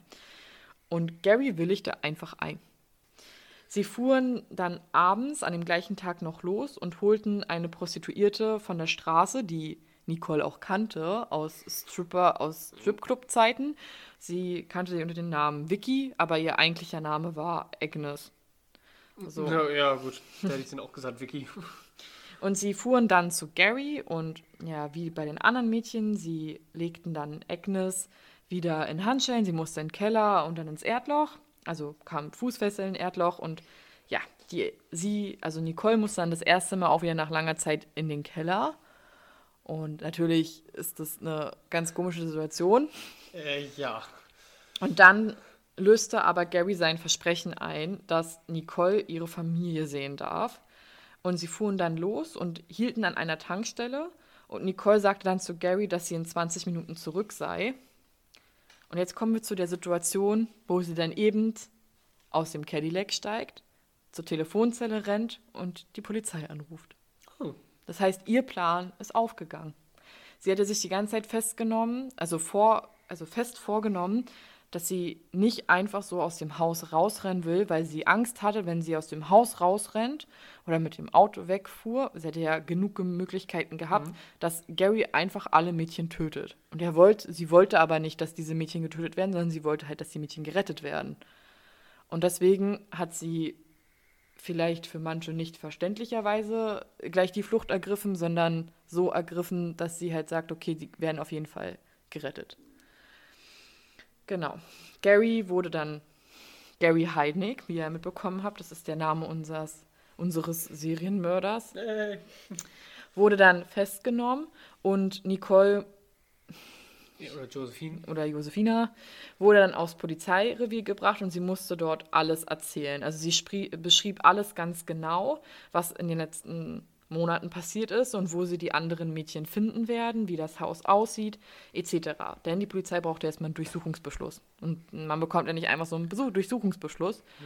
Und dann am frühen Morgen hatte die Polizei aber den Durchsuchungsbeschluss und fuhr zu Garys Haus. Und eine Stunde später bekam dann Nicole, aka Josefina, Bescheid, dass die Mädchen alle gerettet wurden und dass sie ja dann auch alle ins Krankenhaus kommen. Und sie musste dann jetzt auch ins Krankenhaus. Und, was dich jetzt vielleicht erstaunen wird, Nicole war nicht schwanger. Denn ihre Periode blieb durch Stress aus und durch das wenige Essen. Okay, ja. Was ihr natürlich mega zugute kam, weil er das dann dachte und sie dadurch natürlich auch besser an ihn rankam. Mhm. Und danach, nachdem sie halt in dem Krankenhaus war, musste Nicole mit den Beamten in die Pine Barrens fahren, um Deborahs Leiche zu finden. Und sie konnte sich anscheinend trotz dieses riesigen Waldgebietes noch so gut daran erinnern, in welche Straße sie eingebogen sind, dass sie wirklich Deborah finden konnten. Hm. Ja. Ja, gut, ich denke mal, wie gesagt, das ist auch so ein prägendes Erlebnis für sie gewesen. Ja. Auf jeden Fall. Dann sollten alle überlebenden Opfer in ein Hotel kommen und auch Nicole sollte ihre Kinder endlich wieder sehen können. Es sollte natürlich aber geheim bleiben, weil niemand wusste, okay, hat Heidnik jetzt noch einen Komplizen oder nicht. Und dann kamen die alle halt in dasselbe Hotel, aber wie es so ist, die Presse fand sie jedoch. Und Josefina sagte dann später auch, also Josefina nenne ich sie jetzt wieder, weil, ja, heißt ja eigentlich so. Josefine sagte dann auch später, Henrik bin ich zwar nach vier Monaten entkommen, aber der Presse noch lange nicht der Spießrutenlauf würde noch Jahre so weitergehen. Und das ist ja das Schlimme. Also mhm. wirklich, dass die Opfer ja dann auch von der Presse so belagert werden. Ja. Ja, gut, aber das ist halt Amerika. Da ist ja wirklich Presse, ja wohl. Äh, dass die Presse da wirklich sehr hinterher ist, wenn da irgendwas ist. Ja. Und auch nicht locker lassen. Nee. So, und jetzt kommen wir endlich zu Gary Heidnick. Und oh. zwar, wer war denn überhaupt Gary Heidnick? Gary wurde am 22.11.1943 in Eastlake, das liegt in Ohio, geboren. 18 Monate später kam sein jüngerer Bruder auf die Welt und zwei Jahre nach seiner Geburt trennten sich seine Eltern. Die beiden Kinder wuchsen bei der Mutter auf und dem neuen Mann. Jedoch als Gary eingeschult wurde, musste er bei seinem Vater wohnen und seiner neuen Frau. Also es gab keinen Grund ist wirklich bekannt, warum er jetzt dann mhm. bei dem Vater wohnen mussten. Der kleine Bruder verbrachte den größten Teil seines Lebens in psychiatrischen Einrichtungen und unternahm auch mehrere Selbstmordversuche. Gary stritt sich auch regelmäßig mit seiner Stiefmutter und ja, der Vater war jetzt auch nicht ohne, denn er war für körperliche Züchtigung, also Schläge. Unter anderem war er nicht nur für körperliche, sondern auch für psychische Züchtigung.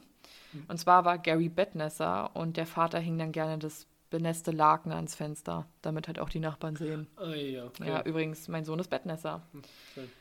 Gary stürzte auch von einem Baum. Und dadurch erlitt er schwere Kopfverletzungen und wegen der Deformation seines Kopfes wurde er in der Schule gehänselt. Übrigens, viele Serienmörder haben irgendwelche Kopfverletzungen. Oder spielen mit Feuer oder sind Bettnässer. Ich bin jetzt gerade überlegen, hast du vorhin irgendwas gesagt, dass der deformiert war am Anfang? Ich glaube nicht, ne? So Nein, ich glaube, das ging dann wieder weg. Gut, okay, alles klar. Also ich glaube, das verwuchs sich dann wieder. ja, Ja, kann sein. also das war dann Kann nicht. sein, dass es wieder weg Also auch so von Bildern her, sieht er jetzt nicht deformiert aus. okay. Also nicht, nichts Ersichtliches. In der achten Klasse äußerte Gary dann den Wunsch, dass er Offizier werden wollte. Und der Vater schickte ihn auch auf eine renommierte Militärakademie in Staunton, das liegt in Virginia. Und er bekam dort auch sehr gute Noten. Allerdings verließ er die Akademie mitten im Schuljahr. Der Grund unbekannt. Und er besuchte zwei verschiedene Highschools, beendete die aber nicht und das aus dem Grund, weil der Unterricht ihn langweilte. Mit 18 Jahren ging er dann aber zur Army. Er blieb aber auch ein Einzelgänger, jedoch hatte er exzellente Noten vorzuweisen.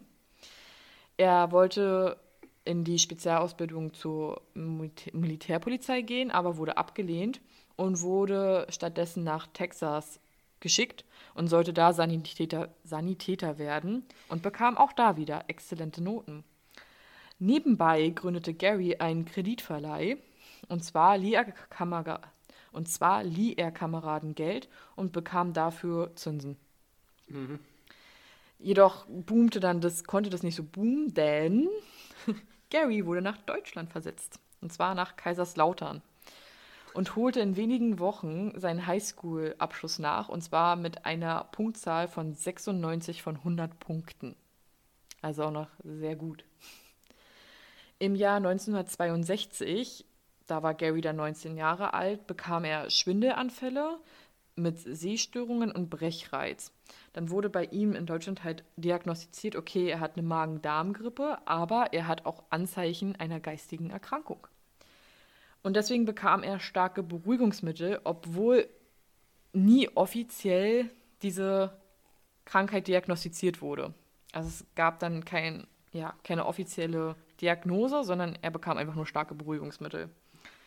Dann kam er wieder zurück in die USA und wurde nach drei Monaten aus gesundheitlichen Gründen entlassen, denn nun war die offizielle Diagnose schizoide Persönlichkeitsstörung. Okay. Und, das finde ich total krass, er bekam Invalidenrente in voller Höhe, obwohl er nur 14 Monate gedient hatte. Ja, und das gut, waren das- 2000 US-Dollar jeden Monat. Ich überlege jetzt gerade, das ist eigentlich, ja, dafür, dass Veteranen da anscheinend doch manchmal sehr scheiße behandelt werden, ist das ganz. Ja, aber ich glaube, das, das ist nicht normal, dass du nach Nee, 14 natürlich Monaten. Äh, Vor ja. allem komplette Invalidenrente kriegst. Also, ja. Gary zog dann nach Philadelphia und absolvierte eine Umschulung zum Pfleger und arbeitete in einer Uniklinik. Finde ich richtig toll, mit einer schizoiden Persönlichkeitsstörung als Pfleger zu arbeiten. Ist einmal Ach, dahingestellt. wieso hat er auch Medikamente bekommen? Das reicht doch. Starke Amerika- Beruhigungsmittel. Ich wollte gerade sagen, in Amerika reicht das doch ein bisschen dir, das reicht. Er wurde dann wegen mangelhafter Leistungen gefeuert. Ach, da auf einmal. Ja. Da hat er sich dann nicht mehr angestrengt. Nein. Interessant. Dann ging er also in ein Veteranenkrankenhaus, arbeitete da und qualifiz qualifizierte sich im Bereich psychiatrischer Pflege weiter. Und er eckte allerdings mit seinen Vorgesetzten an und der empfahl ihn dann auch zu kündigen. Dann belegte Gary noch mehrere Studiengänge im Bereich Chemie, Biologie, Anthropologie und Geschichte. Er schloss aber keinen Studiengang ab. Okay. Er bekam immer mehr psychische Probleme und war auch sehr oft in stationären Behandlungen. Ist wahrscheinlich so in den Kliniken, wo er vorher gearbeitet hat. ja, genau. Und 1970 vergiftete sich dann seine Mutter und dadurch verschlimmerte sich sein psychischer Zustand und er unternahm dann zahlreiche Suizidversuche.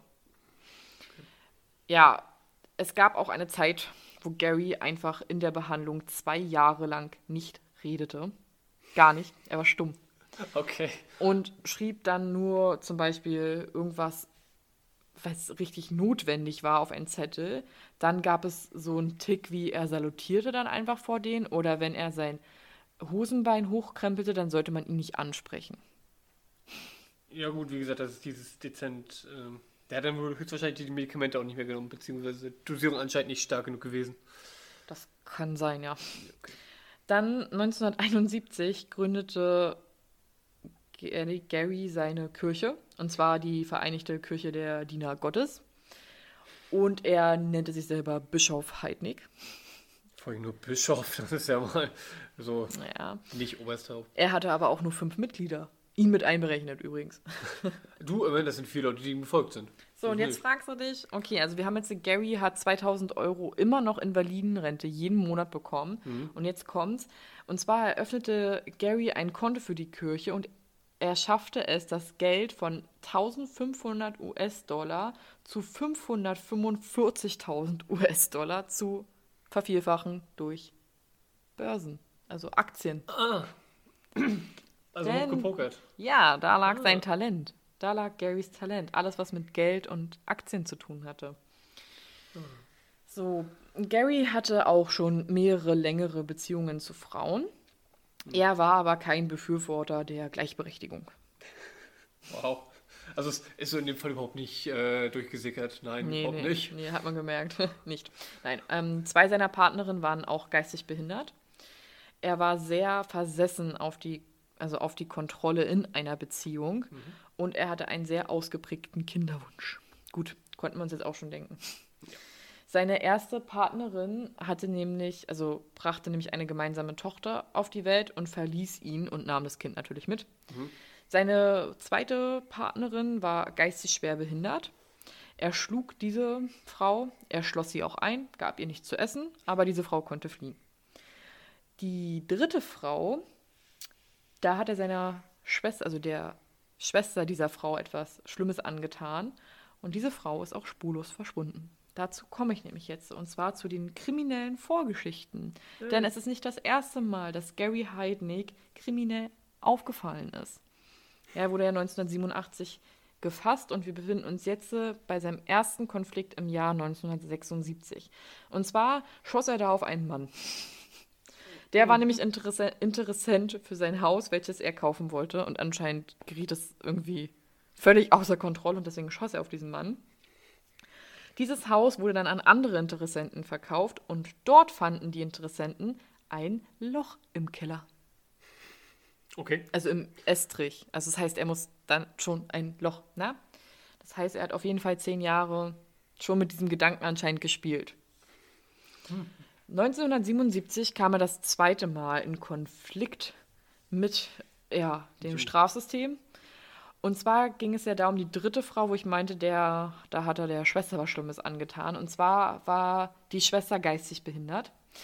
Und sie war in einer Klinik untergebracht und er belog das Personal so, dass sie halt dann entlassen wurde und hielt diese Schwester im Keller gefangen, aber die wurde dann zum Glück gefunden. Und da wurde auch festgestellt, dass diese Frau oral, vaginal und anal vergewaltigt wurde und sie, also er sie mit Gonorrhoe angesteckt hat. Toll. Ja. Gary wurde dann verhaftet und seine Anklage, also die Anklage war dann Entführung, Freiheitsberaubung, Vergewaltigung und sexuelle Nötigung. Und im November 1978 war dann der Prozess und Gary sagte wirklich aus, dass er unschuldig sei. Und es, es gab dann auch damals schon ein psychiatrisches Gutachten und dort wurde dann auch bestätigt, dass Gary extrem manipulativ sei und sexuell unreif, dass er in Zukunft höchstwahrscheinlich noch mehr solcher Verbrechen begehen wird und dass die Heilungswahrscheinlichkeit extremst ungünstig steht. Wie gesagt, 1977, 78 festgestellt, 1987 nochmal festgenommen. Die Freiheitsstrafe, die Gary bekommen hatte, betrug sieben Jahre. Freiheitsstrafe. Er war aber jedoch die meiste Zeit in forensischen Kliniken untergebracht. Er kam dann im Jahr 1993 aus diesen forensischen Kliniken, hatte dann aber Bewährungszeit, drei Jahre, und bekam die Auflage, an einer staatlich anerkannten Therapie teilzunehmen. Ja, das sehr viel gebracht. Und Anfang 1986 war dann das Bewährungsende von Gary. Ja, Gary kam ja 1983 heraus und lernte, wollte dann trotzdem noch eine Frau und schaltete dann so eine Heiratsvermittlung ein, denn er wollte eine Jungfrau. Die Frau sollte auch, auch sollte aus dem Orient oder aus Asien stammen. Und wenige Wochen später begann er einen Briefkontakt mit einer Philippinerin und sie telefonierten auch ab und an und im September 1985 kamen sie dann nach Philadelphia. Die beiden heirateten dann auch einen Monat später, direkt, also im Oktober 1985. Und nach einer Woche Ehe kam die Frau von ihm nach Hause und ja, erwischte Gary in Flagranti mit drei anderen Frauen. Ich glaub's nicht. Ja, und sie wollte dann halt, dass er ihr das Flugticket nach Hause zahlt. Und dann meinte sie halt so, äh, meinte er zu ihr, das ist the American Way of Life. Ich bin der Boss in unserer Beziehung und es ist normal, mehrere Bettgespielerinnen, Ge- Bettgespielinnen zu haben. Willkommen in Amerika. Mhm, gut. Er schlug seine Frau und seine Frau musste für ihn und die Geliebten kochen. Ey. Er wurde ihr gegenüber immer aggressiver und gewalttätiger und drohte auch damit, wenn sie ihn verlässt, dann findet er sie und bringt sie um. Jedoch konnte sie dann 1986 zum Glück fliehen. Und Gary hatte mega Glück, denn genau einen Tag nach seinem Bewährungsende wurde er nämlich festgenommen wegen häuslicher Gewalt, sexueller Nötigung und Vergewaltigung in der Ehe. Oh. Das Glück war da auch an seiner Seite, denn seine Frau kam auch nicht zu dem Termin. Und das, damit fehlte ja die Kronzeugin, Hauptzeugin. Und deswegen wurde dann die Klage fallen gelassen. Ja. Ja gut, du musst, in Amerika ist ja wie gesagt so, du musst ja das Recht haben, die Geschädigte zu befragen zu können. Ja, und da das halt ja nicht der Fall war, wird es fallen gelassen. Aber ich wusste gar nicht, dass äh, in dem Sinn da schon Gewalt in der Ehe, beziehungsweise Missbrauch in der Ehe schon als strafbar galt. Hätte Ja. ich jetzt nicht gedacht, aber okay. Ja. Ich glaube, in Deutschland war es ja auch, hat es ziemlich lang gedauert, bis Ja. das dann. Äh, ja, ich weiß aber auch nicht genau, wann es in Deutschland Ist ja jetzt auch für den Fall nicht wichtig. So, kommen wir zu, ja, Gary und den Frauen im Keller und zu deren Prozess. Und zwar gab es dann, also Gary wurde ja dann im März 1987 festgenommen. Und es gab bereits schon am 24.04. desselben Jahres eine Voranhörung. Die Anklagepunkte gegen Gary waren folgende. Mord, Entführung, schwere Körperverletzung, erzwungener abnormaler Geschlechtsverkehr, unsittliche Entblößung, Freiheitsberaubung, widerrechtliche Einsperrung, einfache Körperverletzung, terroristische Drohungen, rücksichtslose Gefährdung einer anderen Person, unsittliche Übergriffe, Anstiftung zu einem Verbrechen, Besitz und Schändung einer Leiche.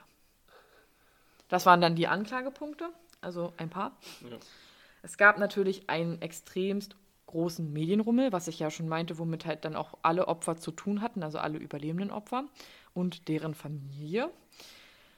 In dieser Voranhörung wurden alle Opfer, mussten alle Opfer aussagen. Also ist, so eine Voranhörung ist einfach nur dazu da, okay, reicht das, damit wir ihn wirklich anklagen können, damit es wirklich zu einem Prozess kommen kann. Und ja, deswegen mussten alle überlebenden Opfer da schon einmal aussagen. Und dann auch der Gerichtsmediziner bestätigte, dass in der Wohnung oder in der, Kü also in der Küche von Gary wurde ja Fleisch gefunden. Wie wir wissen, die stammen ja dann von Sandra. Und er bestätigte auch, dass dieses Fleisch Menschenfleisch war, ist. Garys Verteidiger war ein bekannter Strafanwalt namens Peruto. Und er stellte auch den Antrag auf Verlegung in eine andere Stadt, also dass in einer anderen Stadt verhandelt werden soll, denn es gab benachteiligende Berichterstattung in Philadelphia. Und deswegen könnten die Geschworenen halt eben beeinflusst sein. Die Richterin lehnte aber diesen Antrag ab und sie wollte eben sehen, ob die Geschworenen wirklich beeinflusst sind in der Geschworenenauswahl. Dann. Ja.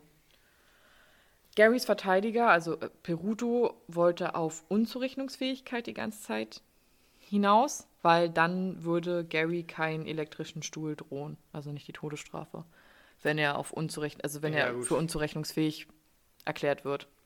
Ja, dann gibt es keine Todes Todesstrafe. Und ja, es kam dann zur Geschworenenauswahl und sie versuchten es drei Tage lang, aber es scheiterte und deswegen wurde die Geschworenenauswahl nach Pittsburgh verlegt. Der Prozessbeginn war dann am 20.06.1987 und zu Beginn sagte dann gleich Sandras Mutter aus, ein Polizeibeamter und gleich Josefina Rivera. Natürlich mussten dann alle überlebenden Opfer danach nacheinander aussagen. Und der Gerichtsmediziner, wir sind ja jetzt richtig im Strafprozess, deswegen die ganzen Beweise, ne? Der Gerichtsmediziner sagt dann auch, dass die, also welche Leichenteile in Heidnicks Küche gefunden wurde. Und zwar zwei Unterarme, ein Oberarm, zwei Knie, zwei Reststücke vom Oberschenkel. Alle wurden mit einer Säge zerteilt und es handelt sich hierbei um gut 10 Kilo Menschenfleisch. Ui. Ja. Die Verteidigung brach, äh, brachte im Prozess drei Entlastungszeugen und das waren alles Psychiater, die bestätigten, dass Gary unzurechnungsfähig sei. Gut. Ja, gut. Ja, gut. Ich wollte gerade sagen, was willst du da jetzt auch groß an Verteidigung noch machen, ganz ehrlich. Ja. Die Staatsanwaltschaft ja, hatte aber auch einen Psychiater und ja, der Psychiater war auch der Meinung, dass Gary auf jeden Fall ein sehr hochintelligenter Mann sei und wusste, das Recht und, also, und Unrecht einzuschätzen, was er da getan hat. Also er war auf jeden Fall zurechnungsfähig zu dem Zeitpunkt. Und es gab vor allem einen Zeugen, der sozusagen Garys Schicksal besiegelte. Und zwar war das der Börsenmakler von Gary. Und er meinte halt auch, dass Gary sei einfach ein scharfsinniger Investor, der genau wüsste, was er tat. Also Gary hat auch nie mit seinen Investitionen Geld verloren. Ah, okay. Das Also- ist wirklich, das ist beeindruckend. Ja. Aber gut, das ist natürlich dann in dem Sinne sehr, sehr schlecht gelaufen. So, und dadurch, dass Leon heute noch nicht so viel gesagt hat, dafür- habe ich ja gesagt, äh, schon vorgewarnt, dass du mal heute ein Verteidigerplädoyer vorlesen darfst. Ja, und zwar von Garys Verteidiger. Oh Mann.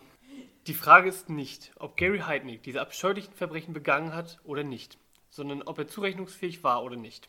Wir bestreiten nicht, dass diese Frauen vergewaltigt wurden, dass diese Frauen entführt wurden, dass zwei von ihnen getötet wurden. Was wir ermitteln müssen, ist das Maß an Schuldfähigkeit seitens des Angeklagten. Auch wenn wir anerkennen, dass diese Taten begangen wurden, geben wir nicht Mord ersten Grades, die bewusste Absicht zu töten, zu. Nehmen wir an, Heidnick war ein Simulant, ein Falschspieler, dass er mit dem Plan zur Armee ging, eine Paro paranoide, schizophrene Persönlichkeit zu entwickeln, um eines Tages auf diese Weise seinen Lebensunterhalt zu verdienen. Hätte er all diese Ärzte die ganze Zeit zum Narren halten können, wäre er in der Lage, 25 Jahre lang eine Geisteskrankheit, Schizophrenie, vorzutäuschen? Das müsste man glauben. Man müsste glauben, dass er genau das 25 Jahre lang getan hat, damit er sagen konnte, er sei geistesgestört, als er dabei geschnappt wurde, wie er in seinem Keller seine Familie gründete. Das ist vorbringende Anklage. Aber gibt das Sinn? Was war Gary Heidnicks Absicht? Seine Absicht war es, zehn Kinder großzuziehen, nicht jemanden zu töten. Er bestrafte die Frauen dafür, dass sie ihm nicht gehorchten. Er versuchte nicht, sie zu ermorden. Mord dritten Grades ist die fahrlässige Missachtung menschlichen Lebens. Das hier ist sicher ein klassischer Fall von Mord dritten Grades. Genau, das war dann sozusagen das äh, ja, Plädoyer, also auszugsweise das Plädoyer von dem Verteidiger. Und ich habe jetzt auch auszugsweise das Plädoyer von dem Staatsanwalt, was ich dann jetzt verlesen werde. Ich will, dass Sie sich auf Ihren guten, alten, gesunden Menschenverstand verlassen. Verlassen Sie sich auf Ihre Beobachtungsgabe. Gehen Sie die Beweislage mit mir zusammen durch. Dieser Mann hier hat wiederholt sadistische und böswillige Verbrechen an sechs Opfern begangen. Er hat es geplant. Er hat es getan und er hat es verheimlicht. Meine Damen und Herren, ich sage Ihnen, und seien Sie sich dessen gewiss, dass dieser Mann hier Mord ersten Grades begangen hat. Es ist offensichtlich, dass Sandra Lindsay und Deborah Johnson Dudley infolge davon starben, dass sie in diesem Keller versteckt wurden. Es ist bewiesen, dass Gary Heidnick es getan hat. Es geschah vorsätzlich. Es geschah geplant. Es geschah absichtlich. Nur weil jemand unvorstellbare Verbrechen begeht, gilt er vor dem Gesetz noch lange nicht als unzurechnungsfähig. Was er getan hat, war vorsätzlich geplanter Mord. Lehnen Sie diese Art von Verteidigung ab. Verwerfen Sie die Vorstellung, dass dieser Mann unzurechnungsfähig ist. Suchen Sie die Wahrheit, und ich denke, dann werden Sie feststellen, dass dieser Mann, Gary Heidnick, hinreichend schuldig ist, zwei junge Mädchen vorsätzlich getötet zu haben und dass er all dies tat, wusste, dass es falsch war. Wie wir ja schon meinten, sehr emotionale Plädoyers. Immer. So, dann natürlich, wie es dann halt so ist, das kam das letzte Wort des Angeklagten und dann musste die Jury beraten und die Jury brauchte auch zweieinhalb Tage, um ja, zu beraten und dann zu einem Ergebnis bekommen. Und was denkst du, Leon? Ähm, das ist schwer zu sagen. Also wie gesagt, diese Diagnosen von, äh, von den Ärzten. Äh, obwohl, wie gesagt, ich finde den Börsenmarkt. Ich kann es schwer sagen, ganz ehrlich. Kannst du nicht, okay. Nee, nee. Also die Jury befand ihn für schuldig. Oh. Und erst am nächsten Tag, was Leon ja in der letzten Folge erklärt hatte, wurde das Strafmaß, also über das Strafmaß entschieden. Mhm. Und zwar gab es dann die Auswahl lebenslang oder tot. Und die Geschworenen hörten sich beide Seiten an. In diesem Fall durfte dann die Jury halt mitentscheiden, also nicht mitentscheiden, sie durfte entscheiden, ob lebenslang oder Todesstrafe. Interessant, okay. Und hier brauchen die Geschworenen nur zweieinhalb Stunden. Und entschieden wow. sich. Wow, braucht nur zweieinhalb Stunden. Ähm, ja, komm, da wir jetzt schon Mord ersten Grades höchstwahrscheinlich haben, tot. Komm. Ja. Echt? Ja. Scheiße. cool. Gary Heidnick wurde zum Tode verurteilt. Was ist mit den überlebenden Opfern passiert? Und zwar Josephine, Josefina Rivera, Lisa Thomas, Jacqueline Eskins und Agnes Adams, Adams, also Vicky sozusagen, ging dann auch noch vor dem Zivilgericht und als Heidnick noch lebte, klagten sie Schmerzensgeld ein. Mhm. Und zwar, dass halt das bestehende Vermögen, was er noch hatte, wurde dann aufgeteilt unter den Opfern. Okay. War ja nur eine ja. halbe Million. Ja. Jacqueline, Lisa und Agnes blieben lebenslang hörgeschädigt. Mhm. Und Josephina wurde, nachdem sie wieder in Freiheit kam, drogenabhängig, verlor das Sorgerecht für zwei von ihren drei Kindern. Sie ist jetzt aber mittlerweile seit 2010 clean, hat auch Kontakt zu ihren Kindern und ist sechsfache Oma. Ui. Genau, und am 6. Juli 1999 wurde Gary Heidnick durch die Giftspritze hingerichtet und, und wurde dann um 22.29 Uhr für tot erklärt. Und niemand erhob dann Anspruch auf den Leichnam von Heidnick. Oh Mensch. Was ich noch sehr interessant fand, war Garys IQ. Der ja. lag einfach bei 130 bis 148. Hm. Ja, gut. Also. Eiskalt auch, umrechnen, das sagt viel dazu. Ne? Ja. Es gibt auch mehrere Bücher über diesen Fall. Einmal von Josefina Rivera und zwar Cellar Girl. Das ist die englische Variante und ich habe die deutsche Variante gelesen. Diese heißt Kälter als die Nacht, gefangen im Keller eines Serienkillers. Liest sich ja doch relativ schnell weg. Ja, aber es, es ist halt, also man hat eher das so das Gefühl, dass sich ähm, Josefina sehr viel rechtfertigen muss, warum sie das alles getan hat. Und sie geht auch am Anfang darauf ein, dass sie das jetzt alles niederschreibt, weil sie es halt so nach dem Motto auch satt hat, sich immer rechtfertigen zu müssen, weil keiner kann wissen, was man in so einer Extremsituation macht. Ja. Und sie hat sich halt für diesen Weg entschieden. Auch in dem Buch wird dann auch gesagt, dass die anderen überlebenden Frauen überlegt hatten, sie anzuzeigen als Mittäterin, weil sie sozusagen meinten ja, sie hätte Gefallen daran gehabt, sie zu schlagen. Und sie meint dann halt auch, es wurde aber im Prozess immer wieder widerlegt und dass es, also dass sie auch sie nicht angezeigt haben, weil auch, also der Staatsanwaltschaft dann auch meinte, die, keine von diesen Frauen wäre jetzt hier am Leben, wenn sie nicht gewesen wäre. Mhm. Ja, aber es ist halt natürlich von ihr sehr einseitig, also halt natürlich nur ihre Sicht. Es gibt aber noch ein englisches Buch, also für alle, die gerne auf Englisch lesen von Ken Englade, Seller of Horror. Das ist auch ein Sachbuch und das hat er direkt nach dem Prozess sozusagen geschrieben. Und er beschreibt dann auch die Vorfälle und geht dann auch nochmal eingehend auf die Biografie von Gary Heidnick ein. Also warum ist er so geworden und warum hat er sozusagen dann die Frauen so gehalten. Hm.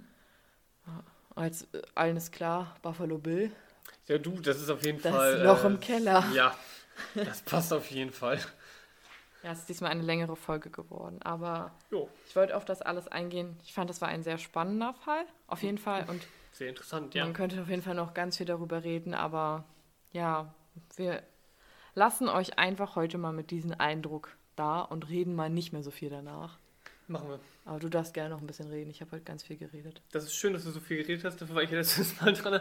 Nee, ähm, ich würde sagen, damit haben wir unsere beiden Fälle aus Amerika sozusagen durch. Dass wir euch jetzt mal sagen, zeigen konnten, wie das amerikanische System so ein bisschen aussieht. Und damit versuchen wir dann beim nächsten natürlich wieder einen Fall zu nehmen, der nicht aus Amerika kommt, sondern aus umliegenden Ländern, anderen Ländern, Auf jeden Fall darf ich schon mal spoilern, oder? wenn Was- du möchtest. Und zwar haben wir nämlich überlegt, es ist ja bald Weihnachten. Geht ja schneller als man denkt. Ich wollte gerade sagen, ja. Und dann ist ja wieder Silvester. Und wir werden einen großen Fall machen, ähm, der dann aus zwei Folgen auf jeden Fall besteht, weil ja, das wäre jetzt sonst zu viel für eine. Und ja, also entweder O.J. Simpson oder Ted Bundy. Wir wissen noch nicht. Wir müssen noch beratschlagen. Aber einer von den beiden wird es auf jeden Fall. Und ich hoffe, ihr freut euch genauso wie ich. Ich mich auf beide eigentlich freue. Also, ja, auf jeden Fall. Das sind beides zwei sehr interessante Fälle, muss man halt sagen. Ja. Und Ted Bundy, noch einer, der Buffalo Bill inspiriert hat, also die Figur Buffalo Bill inspiriert hat. Oh. Leon, verabschiedest du heute? Soll ich machen? Ja. Dann macht's schön.